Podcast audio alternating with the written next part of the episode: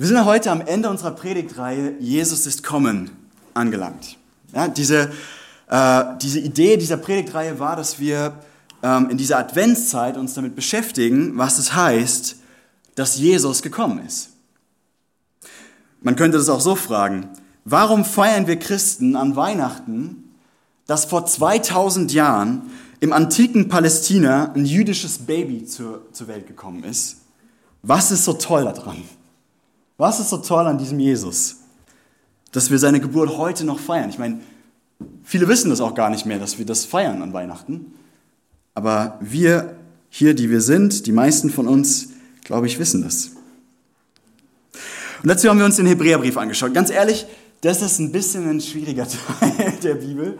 Und Hans Günther und ich, wir haben immer mal wieder ein bisschen geschwitzt, wenn wir uns auf die Predigten vorbereitet haben. Es war dann immer im Büro unser, unser tägliches Gespräch so, also, ah, ich muss das Kanzelmikro nehmen. Okay, alles klar. Dann, dann bleibe ich heute mal hier. Ich laufe heute nicht so viel rum, versprochen. Ähm, das ist ein ziemlich anspruchsvoller Teil der Bibel und Hans Günther und ich, wir haben immer ein bisschen geschwitzt. Aber nichtsdestotrotz, wir haben uns bis jetzt schon angeschaut. Der Schreiber des Hebräerbriefs, der sagt, Jesus ist das ultimative Wort Gottes. Jesus ist die ultimative Ruhe in die wir eingehen können. Jesus ist der ultimative Ratgeber oder Hohepriester, das war letzten Sonntag dran. Und heute schauen wir uns das letzte Thema an. Und zwar schauen wir uns an, was der Schreiber des Hebräerbriefs meint, wenn er sagt, Jesus ist das ultimative Opfer. Und ich bin mir ziemlich sicher, dass einige von euch innerlich jetzt folgende Reaktion haben. Ihr, ihr sagt bestimmt jetzt, oh nein. Oh, mein Bett war so schön warm heute Morgen und ich musste ja in den Gottesdienst kommen. Und jetzt muss ich eine von Berkos schrecklich langen Predigten hören und dann auch noch über dieses Thema. Dieses schreckliche, eklige Thema mit Opfer und Blut und das sagt mir nichts und ich will davon eigentlich auch nichts hören. Wir modernen Menschen, wir finden diese Rede von, von Opfer und Blut, wir finden das super befremdlich. Wir finden das unangenehm, wir finden es vielleicht sogar eklig und anstößig.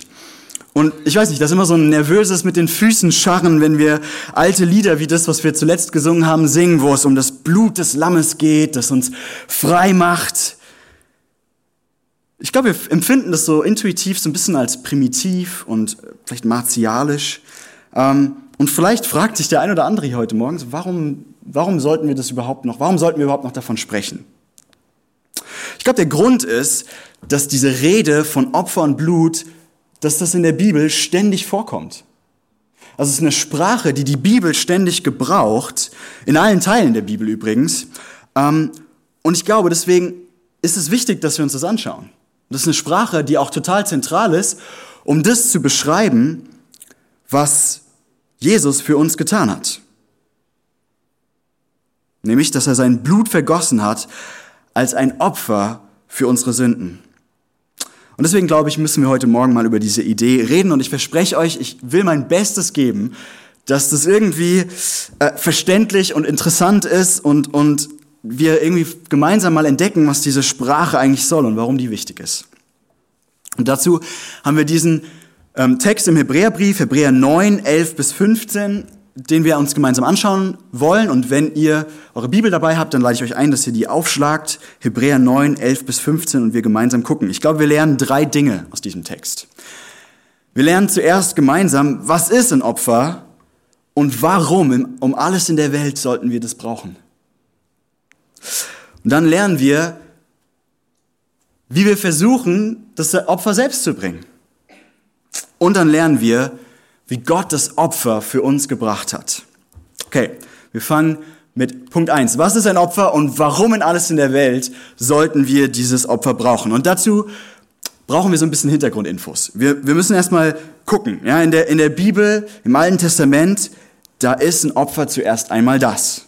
Es ist ein Tier, ein Bock, ein Stier, ein Schaf, kann auch eine Taube sein oder sowas. Und das wird getötet und das Blut von diesem Tier hat dann eine bestimmte bezahlende Wirkung, irgendwie reinigende Wirkung. Das ist so die Idee. Und ich glaube, ich muss am Anfang hier ein kulturelles Problem ansprechen, das wir haben, wenn wir über Opfer und Blut und sowas reden. Und das ist folgendes. Ich war vor, äh, vor, vor ungefähr drei Wochen oder sowas, war ich mit einer Gruppe von Leuten chinesisch essen. Ein paar Leute aus der Gemeinde von meinem Papa. Ähm, und ich saß da am Tisch und zwei Freundinnen saßen gegenüber von mir, eine aus Deutschland, eine aus Äthiopien und wir haben uns ein bisschen unterhalten. Und die Freundin aus Deutschland, die sagte zu mir, also wenn ich all die Tiere, die ich gerne esse, wenn ich die selbst töten müsste, dann wäre ich Vegetarierin. Weiß nicht, ob du da schon mal drüber nachgedacht hast. Die hat gesagt, ich finde die so süß, die Tiere. Ich würde die dann, anstatt die zu töten, in mein Bett mitnehmen und mit denen kuscheln und sowas. Ich kann mir das einfach nicht vorstellen. Und diese äthiopische Freundin gegenüber von mir hat angefangen zu lachen. Und ich, und ich habe mich gefragt, hey, warum, warum lacht die? Aber habe es einfach ignoriert und dann ging das Gespräch weiter. Und eine halbe Stunde später frage ich sie, sag mal, in Äthiopien, gibt es da irgendwelche Weihnachtsrituale? Gibt es da irgendwas, was man an Weihnachten so traditionell macht, wie man Weihnachten feiert? Und sie fängt auf einmal an, Tränen zu lachen und unter Lachen bringt sie hervor, also wir kaufen eine Woche vor Weihnachten ein Hühnchen, lebendiges Hühnchen, und es lebt dann bei uns. Das, äh, ja, wir spielen mit dem und das nehmen wir auch manchmal mit in unser Bett und wir sind dann mit dem so. Und wenn es sich dann so richtig zu Hause fühlt, dann killen wir es. und die Freundin, die neben mir saß aus Deutschland, was? Was macht ihr? Ja, das wird dann getötet und das wird dann gegessen. Das, ich fand das interessant, weil das hat mir so ich mal bildlich vor Augen geführt, wie wenig Zugang wir in unserer westlichen Welt zu diesem ganzen Thema haben. Aber die Realität ist, auch heute, auch hier in Deutschland werden regelmäßig Tiere geschlachtet, damit wir die essen können. Wir erleben das nur nicht mehr, wir kriegen das nicht mehr mit. Es sind irgendwelche Schlachthöfe äh, gepackt. Und das heißt, wenn du die Rede von Blut und von, von, von Tod und Tiere töten, das geschlachtet wird, wenn du das irgendwie eklig und befremdlich findest, dann liegt es wahrscheinlich eher daran, dass du komisch bist, verglichen mit der Restbevölkerung der Welt, äh, und der Restzeit ja, der Weltgeschichte, wo Leute das regelmäßig machen mussten, als dass diese Rede komisch ist. Und warum sage ich das? Ich will dich einfach bitten, dass du für die Dauer dieser Predigt mal versuchst, ähm, diese Seite von dir, die da jetzt vielleicht Ekel empfindet, ähm, und das kann ich auch gut nachvollziehen, ich meine immerhin, ich bin auch Vegetarier, äh, dass du das mal beiseite legst, das zumindest versuchst, und dich auf das Thema einlässt. Okay, und jetzt. Ich habe gesagt, dass bei einem Opfer das Blut eines Tieres vergossen wurde, um für etwas zu bezahlen. Und dann stellt sich natürlich direkt die Frage, aber was muss bezahlt werden?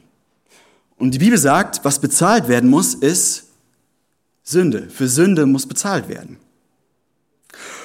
Und ich glaube, die Idee ist die, es gibt Kosten von deinem und meinem Verhalten, die bezahlt werden müssen. Ich will das erstmal versuchen zu erklären, weil ich glaube, das ist für uns wir haben da oft nicht so einen Blick dafür, was ich damit meine. Also lass mich das versuchen zu erklären. Gott hat eine wunderschöne, herrliche Ordnung in dieser Welt eingesetzt. Diese Ordnung betrifft die materielle Welt. Ne? Wenn wir uns anschauen, wie das alles irgendwie ineinander greift und alles zusammenpasst und, und irgendwie Sonnenaufgänge sind wunderschön, Sonnenuntergänge sind wunderschön, irgendwie die Jahreszeiten, das hat alles irgendwie seinen Platz, seine Ordnung. Und dann gibt es aber auch diese Ordnung im Bereich der Beziehungen. Um es mal so kurz zu machen, wir sind dazu gemacht, miteinander in Vertrauen und in Liebe und in Harmonie zu leben. Und das, das tun wir nicht. Also ich meine, das würde ich sagen, das muss ich jetzt keinem irgendwie erklären, dass wir das nicht hinkriegen. Ich will mal ein Beispiel wagen. Jemand stiehlt. Was passiert? Jemand stiehlt etwas. Dir vielleicht, ja?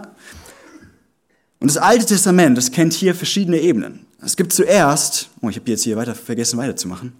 Wir haben ein schönes Bild von einem Schaf. Und es gibt zuerst die materielle Ebene. Ich glaube, das ist ziemlich leicht zu verstehen. Also bei dir wird eingebrochen und eine goldene Halskette, ja, die deine Urgroßmutter dir mal äh, geschenkt hat, die wurde gestohlen.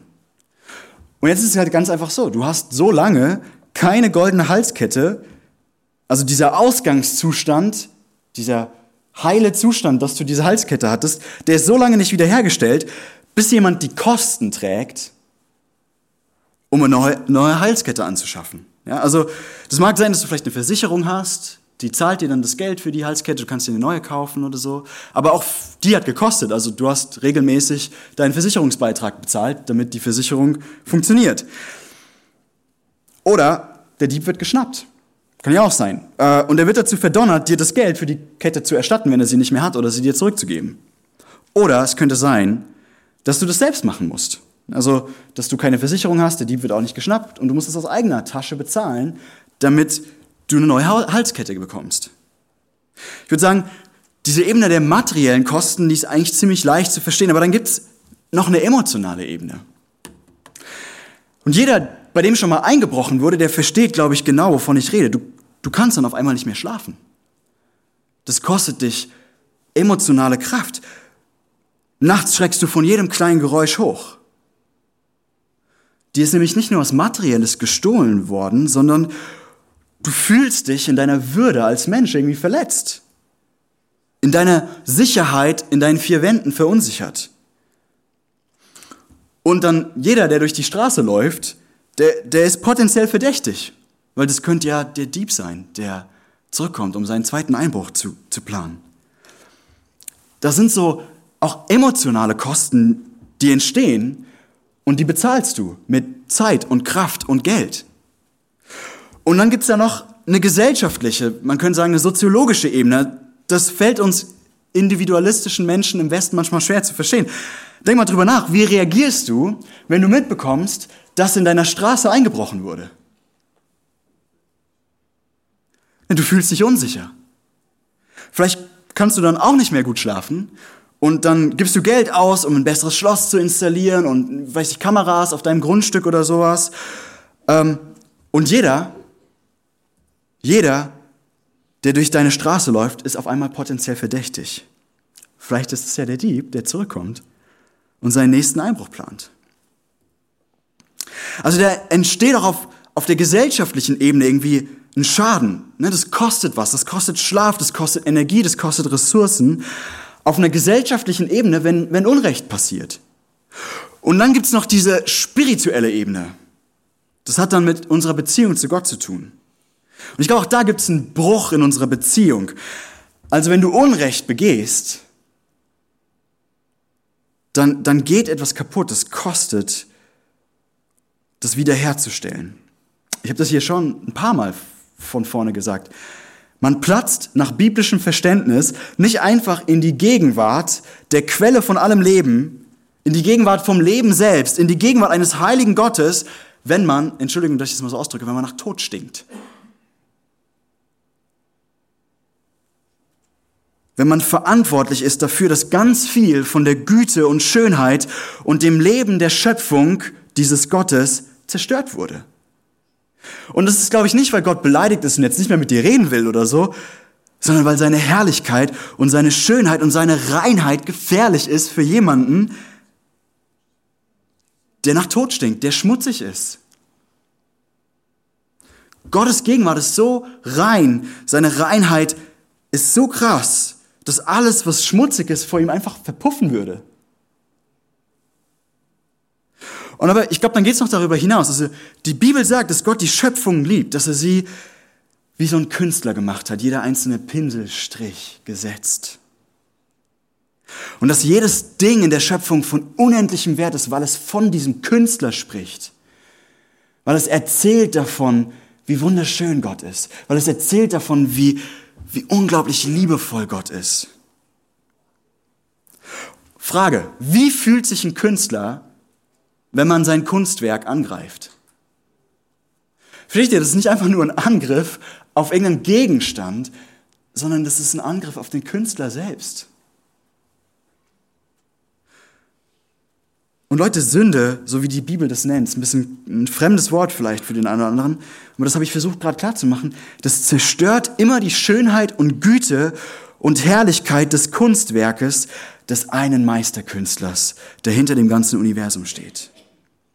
Also, Unrecht oder, oder Sünde, so wie die Bibel es nennt, verursacht immer materielle, emotionale, gesellschaftliche, wieder vergessen weiterzumachen, spirituelle äh, Kosten. Und man könnte das so ausdrücken, die Beziehung oder die Beziehungen, die sterben ein bisschen. Die Schönheit dieser Welt stirbt ein bisschen. Ein Stück Chaos, ein Stück Tod bricht in diese Welt ein. Wir stinken nach Tod. Und aus dieser Ausgangssituation stellt, stellt sich die Frage, so wie kann wieder Wiederherstellung, wie kann Heilung bewirkt werden? Also wie können wir dazu beitragen, ähm, dass, dass dieser Tod der, und dieses Chaos, das in die Beziehungen und in diese Welt gekommen ist, dass das wieder, wieder gelöst wird, dass es wieder geklärt wird. Und die Antwort der Bibel ist, jemand muss diese Kosten bezahlen. Oder mit anderen Worten, man könnte es auch so ausdrücken, ein Opfer muss gebracht werden, um Wiederherstellung zu bringen. Also der einzige Weg, wie der Schaden von echtem, tiefen Unrecht wiederhergestellt werden kann, ist, wenn die Zeit, die Kraft, das Geld, man könnte es auch so ausdrücken, die Lebensenergie, die für die Heilung der Situation, für die Wiederherstellung gebraucht wird, wenn die bezahlt wird. Und ich meine, weil wir diejenigen sind, die verantwortlich sind für diesen Schaden, von Anfang an erst überhaupt, wenn, weil wir den überhaupt erst verursacht haben, ist erstmal der logische Schluss, das sollten wir auch bezahlen, oder? Ich will dir mal ein Beispiel geben. Also es ist relativ unbestritten, dass wir einen großen Teil unseres materiellen Reichtums hier im Westen nur haben können, weil es Fabriken in, in armen Ländern gibt, in den ärmeren Teilen dieser Welt, in denen Menschen unter sehr, sehr schlechten Arbeitsbedingungen und mit sehr niedrigen Löhnen arbeiten. Und die Bibel nennt sowas ein klares Unrecht. Das ist Unrecht. Und wir sind daran beteiligt, wenn wir T-Shirts oder Smartphones oder sowas kaufen, die unter diesen Arbeitsbedingungen in diesen Fabriken hergestellt wurden. Und jetzt stell dir mal vor, all die Zeit, all die Energie, all das Geld, die es bräuchte, um das wiederherzustellen, um das gerade zu rücken, um das wieder gerecht zu machen. Das wären Energie, Geld und Zeit, die notwendig wären, um diesen Niedriglohnarbeitern in der dritten Welt rückwirkend fairen Lohn zu erstatten. Und stell dir mal vor, was die fast unmögliche Aufgabe kosten würde, das Misstrauen und den Zorn der Menschen in diesen Ländern gegenüber dem reichen Westen auszuräumen. Und das ist da. Das bräuchte Beziehungsarbeit, das bräuchte Kommunikation, Mediation. Das bräuchte Lebensenergie. Und geschweige denn, was wir Gott dafür schuldig sind, dass wir zugelassen haben, dass wir seine, sein geliebtes Kunstwerk ausgenutzt haben, seine Menschen ausgenutzt haben, einfach damit wir Wohlstand haben. Und jetzt sagt die Bibel, dass wir ein Problem haben. Wie sollten wir einem unendlich heiligen, unendlich schönen, unendlich guten Gott, also ein Gott, der unendlich ist, wie sollten wir den jemals entschädigen können? Ich meine, womit? Vielleicht sagst du jetzt, okay, dann werde ich den Rest meines Lebens einfach arbeiten für Gott. Ich werde mich in der Kirche engagieren ähm, und, und ich werde ihm dienen und tun, was ich kann, äh, immer nur Gutes tun. Ähm, ich werde nur noch Fairtrade-Produkte kaufen und sowas. Und ich werde so meine Schuld begleichen. Aber, aber verstehst du nicht? Das wärst du ihm eh schuldig. Da habe ich auch schon oft drüber geredet. Alles, was du hast an Ressourcen, kommt von ihm. Dein Körper kommt von ihm. Deine Zeit, dein Leben, dein, dein Geld, alles kommt von ihm.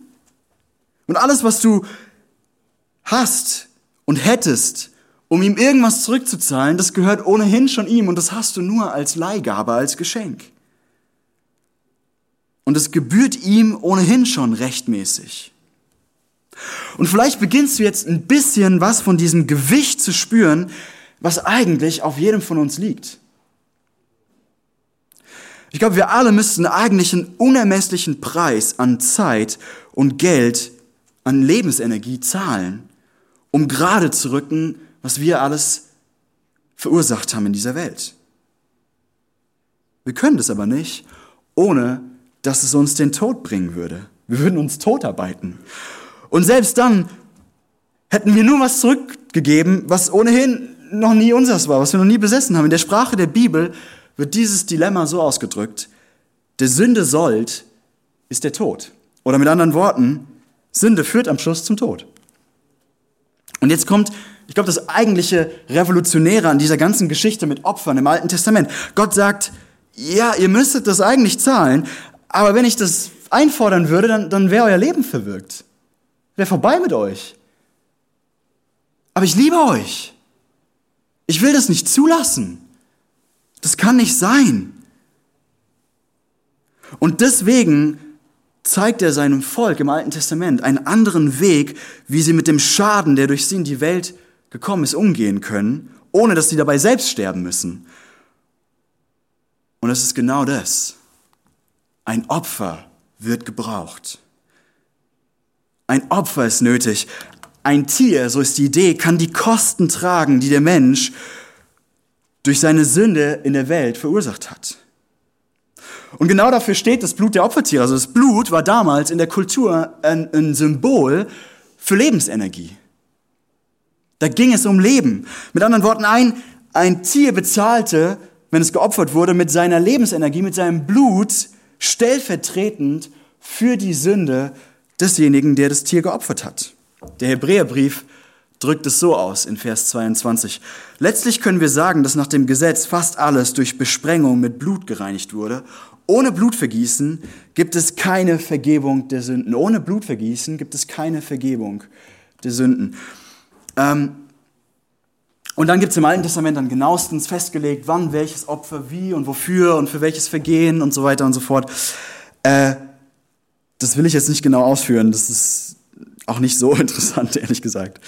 Aber das war der einzige Weg, wie die Beziehung zu Gott wiederhergestellt werden konnte. Man konnte nicht in den Tempel gehen, man konnte nicht in Gottes Gegenwart kommen, ohne dass man ein Opfer gebracht hat. Ohne Blutvergießen gibt es keine Vergebung der Sünden. Und vielleicht sitzt du jetzt hier und sagst, das kann ich nicht akzeptieren. Das kann nicht sein. Ich, ich glaube an einen Gott, der einfach Liebe ist, der einfach vergeben kann ohne dass da irgendwas dafür bezahlt werden muss, ohne dass der ein Opfer braucht, so mit Blut und mit dem ganzen Kram. Ich finde es eigentlich unerhört zu behaupten, dass Gott nur vergeben könnte, wenn irgendwie, wenn es eine Begleichung dieser Kosten gibt. Also wenn es einen Gott gibt, ja, das ist so der Einwand, dann kann er doch bestimmt auch einfach so vergeben, oder? Und ich glaube, die Antwort ist nein. Das kann er nicht. Und ich bitte dich, lass uns mal gemeinsam drüber nachdenken. Ähm, hier bei diesem Einwand hat mir mal Timothy Keller sehr geholfen, der seinerseits Dietrich Bonhoeffer zitiert, also den, den deutschen Theologen, der am Widerstand gegen die Nazis beteiligt war. Und ich will mit euch mal durch diesen Gedankengang gehen. Also Keller fragt, auf der emotionalen Ebene, also wenn jemand dir Unrecht antut, echtes Unrecht, was passiert? Und Keller sagt dann, und das haben wir vorhin durchgesprochen, da steht was zwischen dir und dieser Person. Und das kann nicht einfach weggewünscht werden. Das kann nicht einfach ignoriert werden. Und es gibt nur zwei Wege, wie diese Barriere, dieses Ding, was zwischen dir und der anderen Person steht, wie das ausgeräumt werden kann. Erstens, du kannst die andere Person bezahlen lassen. Auf einer emotionalen Ebene. Du kannst die Person, die dir Unrecht getan hat, bezahlen lassen. Das kann so aussehen, dass du ihr wehtust oder dass du sie bestrafst oder dass du sie ausgrenzen möchtest, ausschließen möchtest oder dass du hinter ihrem Rücken schlecht über sie redest oder sowas. Die andere Person muss bezahlen, auch emotional.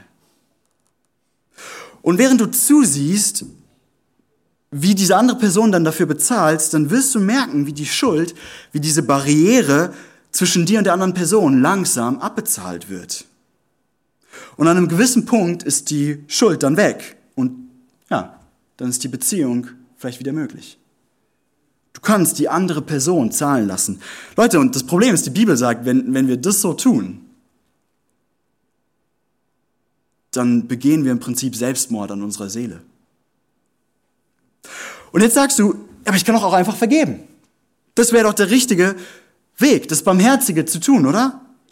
Und dann sagt Keller, Lass uns mal überlegen, worin Vergebung tatsächlich besteht. Das ist ja immer so ein romantisches Wort. Ah, ja, wir vergeben einander. Ach, ich habe euch so lieb. Aber ich weiß, selbst unter Christen, die immer so die Vergebung hochhalten, gibt es so viele unvergebene Konflikte. Und warum, woran liegt es? Naja, wenn du vergebst, bedeutet das Folgendes. Es bedeutet, dass wenn du der anderen Person eigentlich wehtun willst, du es nicht tust. Es bedeutet, wenn du schlecht über sie reden willst, ihren Ruf bei anderen ruinieren willst, dass du es nicht tust. Das bedeutet, wenn du hasserfüllte Gedanken gegenüber der Person denken möchtest, wenn du, wenn du sie mal in deinen Gedanken so richtig fertig machen möchtest, weil sie hat es verdient, dass du es nicht tust. Und wenn du dich weigerst, das zu tun, dann wirst du merken, dass dein Zorn, dass dein Verletztsein gegenüber der Person, dass das langsam abklingt. Warum? Weil du die Kosten, die Schuld selbst abzahlst. Leute, und jeder, der ernsthaft, dem ernsthaft Unrecht angetan wurde und der wirklich ernsthaft versucht hat zu vergeben, weiß, was das kostet zu vergeben. Wie schwer das ist zu vergeben. Wie viel Kraft, wie viel Lebenskraft das kostet. Immer wieder neu sich zu weigern, das zu tun, was man eigentlich insgeheim tun will. Und ich glaube, das ist genau der Punkt. Es ist nicht möglich, ich glaube allein schon auf dieser emotionalen Ebene, einfach so zu vergeben, ohne dass das etwas kostet. Wie wir das schon vorhin gesehen haben, jemand muss die Kosten tragen. Vergebung bedeutet, dass du die Kosten trägst und nicht derjenige, der dir Unrecht getan hat. Und dann sagt Keller, lass uns das mal auf einer gesellschaftlichen Ebene betrachten. Angenommen, ein Schwerverbrecher würde vor Gott stehen, äh, vor, vor, soll nicht vor Gott stehen, vor Gericht stehen. Ähm, jemand, der wirklich schlimme Dinge gemacht hat, Serienmörder oder sowas, ich meine, ihr kennt ja diese ganzen Krimiserien im Fernsehen. Äh, und dann sagt der Richter, wisst ihr was? Er hat gesagt, dass es ihm leid tut. Wir vergeben ihn. Wir lassen den einfach mal laufen. Stellt euch mal die Empörung vor, die es in unserer Gesellschaft darüber gäbe. Warum ist es so empörend? Naja, weil wenn nicht er, wenn nicht dieser Verbrecher für seine Verbrechen bezahlt, die Gesellschaft für seine Verbrechen bezahlt, oder? Denk mal drüber nach. Nummer eins. Das Leben der Leute, die getötet wurden, das wird damit entwertet. Wenn er nicht bestraft wird. Wenn er keine Konsequenzen hat. Nummer zwei wenn es keine Strafe gibt, keine Konsequenzen, dann wird die Gesellschaft dafür zahlen müssen, weil dieser Mann oder diese Frau vielleicht dann sagt, oh, das hat ja gar nichts gekostet. Kann ich eigentlich weitermachen. Oder vielleicht ist er psychisch krank und er muss irgendwie festgehalten werden, damit er nicht weiter Schaden anrichtet. Oder andere denken vielleicht, hey, also wenn es keine Konsequenzen gibt, wollte ich auch schon immer mal ausprobieren, wie sich das anfühlt. Mit anderen Worten, entweder zahlt er oder wir die Gesellschaft zahlen. Also ich glaube, auf der emotionalen wie auf der gesellschaftlichen Ebene und auf der materiellen sowieso gibt es so etwas wie ein echtes, ein wahres Unrecht nicht, das einfach so vergeben werden kann, ohne dass jemand dafür bezahlen muss.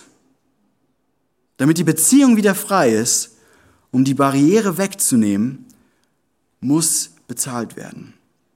Und dann sagt Keller, und ich finde diesen Gedanken sehr interessant, wenn schon wir Menschen mit unserem fehlerhaften und unscharfen Sinn für Gerechtigkeit das so wahrnehmen, dass es eine Zahlung braucht für Unrecht, wie viel mehr muss Gott das empfinden, der perfekte Gerechtigkeit ist, dessen Wahrnehmung von Gerechtigkeit perfekt, fehlerlos, vollkommen ist.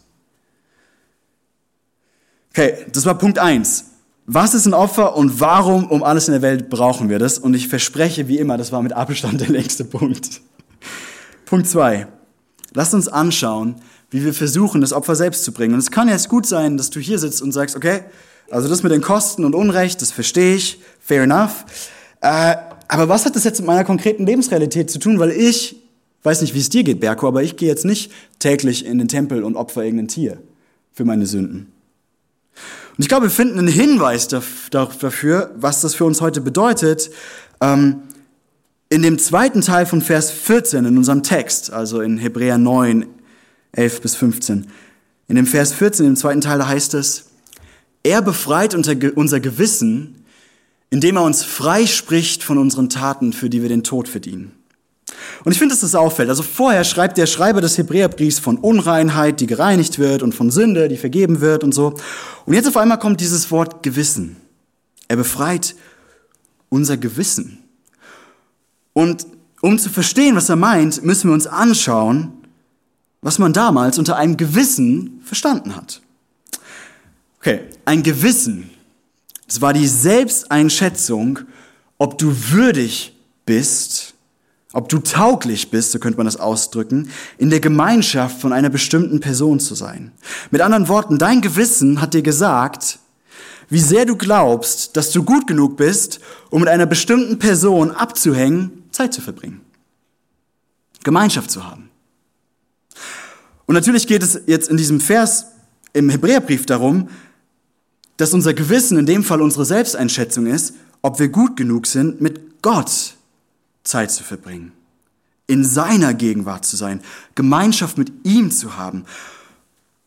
Und ich glaube, was der Schreiber des Hebräerbriefs hier annimmt, ist, ist das, jeder Mensch hat gegenüber Gott in der Tiefe seines Herzens ein schlechtes Gewissen. Also jeder Mensch hat in der Tiefe seines Herzens die Ahnung, ja vielleicht sogar das Wissen, ich bin eigentlich nicht würdig.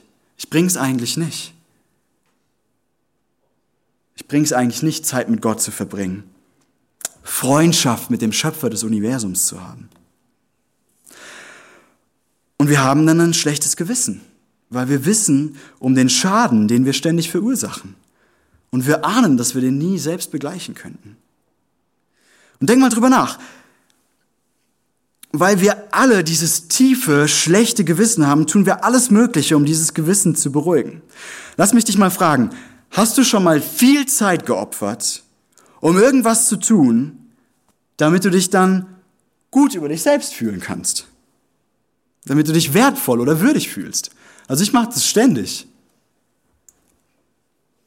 Hast du zum Beispiel schon mal extra viel gearbeitet, nur damit du vor deinen Arbeitskollegen sagen kannst, Leute, ich bin so krass, ich habe schon richtig viel gearbeitet. Oder hast du schon mal viel Geld ausgegeben? Für irgendwas, weil du dir insgeheim, insgeheim erhofft hast, dass Leute dich dann dafür bewundern und sagen, ja, der Berko ist würdig. Vielleicht einen tollen Urlaub oder ein schnelles Auto oder sowas. Ich glaube, wir opfern vielleicht keine Schafe und Ziegen und Rinder mehr, aber jeder von uns opfert Zeit und Geld und Kraft, um irgendwie das Gefühl zu bekommen, ich bring's. Ich bin würdig. Ich bin wertvoll. Und ich glaube, im letzten ist immer dieser tiefe Wunsch, wenn ich das habe, dann kann ich mein schlechtes Gewissen beruhigen. Dann kann ich vor Gott sagen, hey, ich bin würdig. Das kann übrigens auch der Grund sein, warum ihr euch in der Gemeinde engagiert. Ich bin da mal ganz ehrlich. Einfach nur, um unser schlechtes Gewissen zu beruhigen. Und jetzt, wie läuft es für uns? Hast du das Gefühl, dass die Menschen um dich herum und dass du selbst irgendwie friedlicher und ruhiger und entspannter wirst, wenn du versuchst, dein Gewissen durch, durch all diese Opfer zu beruhigen? Hast du das Gefühl, dass all der Kram, all der ganze Mist, den wir, den wir versuchen zu tun und zu kaufen und zu sein, dass der irgendwie dazu führt, dass wir zur Ruhe kommen? Davor ging's ja vor, darum ging es ja vor zwei Wochen. Nicht wirklich, oder? Die Opfer, die wir bringen, die scheinen nie auszureichen. Nie. Die Kosten werden nie gedeckt. Der Schaden wird nie wirklich behoben. Unser Gewissen wird nie wirklich beruhigt. Der, der Hebräerbrief schreibt es, schreibt es so. Die Opfer wurden Jahr für Jahr wiederholt, doch sie konnten denen, die zur Anbetung kamen, keine vollkommene Rettung schenken. Das ist in Hebräer 10.1. Die Opfer wurden Jahr für Jahr wiederholt, doch sie konnten denen, die zur Anbetung kamen, keine vollkommene Rettung schenken. Manche von euch fühlen sich genau so.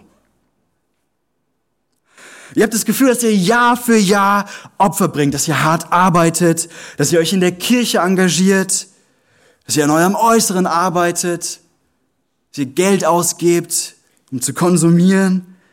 Und es ist einfach nie genug. Ihr findet keine Rettung. Da ist keine Ruhe. Da ist kein Frieden. Aber aber Gott hat nicht nur einmal ein Opfer für das Volk Israel gegeben, in Form von Tieren. Nein. Und das bringt mich zu meinem letzten Punkt, wie Gott das Opfer für uns gebracht hat. Jesus sagt über sich selbst in Markus 10, 45, selbst der Menschensohn ist nicht gekommen, um sich dienen zu lassen, sondern um anderen zu dienen. Und jetzt kommt, und sein Leben als Lösegeld für viele Menschen hinzugeben. Leute, was das heißt, ist unglaublich. Jesus ist kommen. Jesus ist kommen. In Jesus, das glauben wir als Christen, kommt Gott selbst, wird Mensch und bezahlt die Kosten, begleicht die Schuld, kommt auf für den Schaden. Mir hat Anselm von Canterbury mal sehr geholfen, das zu verstehen. Anselm von Canterbury, das war ein Theologe und Bischof im 11. Jahrhundert, also schon ein bisschen her. Ähm, und er sagt Folgendes. Er sagt, nur ein Gottmensch, also nur ein Wesen, das ganz Gott und ganz Mensch ist, hätte das tun können, hätte das bezahlen können. Nur ein Gottmensch hätte unsere Schuld bezahlen können. Wir glauben das als Christen, dass Jesus ganz Mensch und ganz Gott war. Und warum ist das wichtig? Na, zum einen, nur ein Mensch. Ich habe hier sogar noch Gottmensch. Ich, mit der Folie, das ist jetzt irgendwie alles hier so ein bisschen verrutscht. Tut mir leid. Nur ein Gottmensch kann das tun. Ein, nur ein Mensch kann stellvertretend für die ganze Menschheit die Kosten begleichen. Mit anderen Worten, Jesus als Mensch steht auf der Seite der Schuldner. Er identifiziert sich mit uns, mit dir und mir, mit der ganzen Menschheit. Er ist selbst Mensch. Und als Mensch bezahlt er die Kosten für Menschen. Und selbst im Alten Testament, die Tiere konnten das nicht wirklich, die Kosten bezahlen. Das wird immer wieder deutlich. Deswegen muss es einen Mensch geben, der die Kosten bezahlt. Und gleichzeitig kann nur ein perfekter, ein unendlicher, ein ewiger Gott überhaupt auch nur die Ressourcen aufbringen, Davon haben wir ja vorhin gesprochen, um diesen unermesslichen Schaden zu begleichen. Uns würde das ja alle dahin raffen. Und nichts, was wir haben, haben wir aus uns selbst heraus. Da reichen nicht einfach nur ein paar Schafe oder dass du dein Leben lang schuftest, um dich würdig zu fühlen. Das wird nie reichen. Mit anderen Worten, Jesus als wahrer Gott, er ist unendlich, er ist perfekt, er ist vollkommen, so drückt der Hebräerbrief das aus, es ist ein vollkommenes Opfer. Und nur deswegen kann er ein unendliches, vollkommenes, perfektes Opfer für einen unendlichen, unermesslichen Preis bringen. Jesus ist kommen. Gott zahlt den Preis der Vergebung selbst für dich, weil er dich und mich so wahnsinnig liebt. Und jetzt kannst du mit ihm, mit dem Schöpfer des Universums, eine Beziehung haben. Du kannst Freundschaft mit ihm haben. Der Weg zu ihm ist frei. Der Hebräerbrief drückt es so aus. Deshalb, liebe Freunde, können wir jetzt zuversichtlich in das Allerheiligste des Himmels hineingehen, denn das Blut von Jesus hat uns den Weg geöffnet. Und ich will dich was fragen, und damit komme ich auch zum Ende. Wendest du diese Wahrheit auf dein schlechtes Gewissen an? Verstehst du, diese Wahrheit, die führt dich einfach automatisch dazu, dass wir uns dann auch würdig fühlen, wertvoll fühlen, toll fühlen. Du musst diese Wahrheit in dich aufnehmen. Du musst sie immer wieder kauen. Du musst sie verdauen. Die muss Teil von dir werden. Und das machen wir übrigens im Abendmahl einmal im Monat. Da gedenken wir diesem Opfer von Jesus. Und wir kauen und wir verdauen diese Wahrheit. Ganz buchstäblich. Sagst du immer, wenn du dich unwürdig fühlst, wenn diese kleinen Stimmen in dir sagen, das brauchst du jetzt eigentlich, um dich gut zu fühlen. Hm, der Urlaub, der wär's jetzt, um dich wirklich gut zu fühlen. Hm, dass dein Kind die und die, den und den Abschluss hat oder das, das, den und den Erfolg hat, das brauchst du, um dich gut zu fühlen. Sagst du dann deinem Herzen, hey, Jesus hat ein für alle Mal ein perfektes Opfer für mich gebracht. Ich bin unendlich wertvoll in den Augen des Schöpfers, des Schöpfers des Universums und ich bin würdig, in seiner Gegenwart zu sein. Sagst du das dir selbst? Stell dir vor, was für Menschen des inneren Friedens, der Ruhe, der Selbstannahme und der Freude wir in dieser Weihnachtszeit wären, wenn wir das wirklich glauben würden. Jesus ist kommen, ein Opfer für Sünden. Sünden der ganzen Welt träget dies Lamm. Sündern die ewige Erlösung zu finden, stirbt es aus Liebe am blutigen Stamm. Abgrund der Liebe, wer kann dich ergründen? Jesus ist kommen, ein Opfer für Sünden.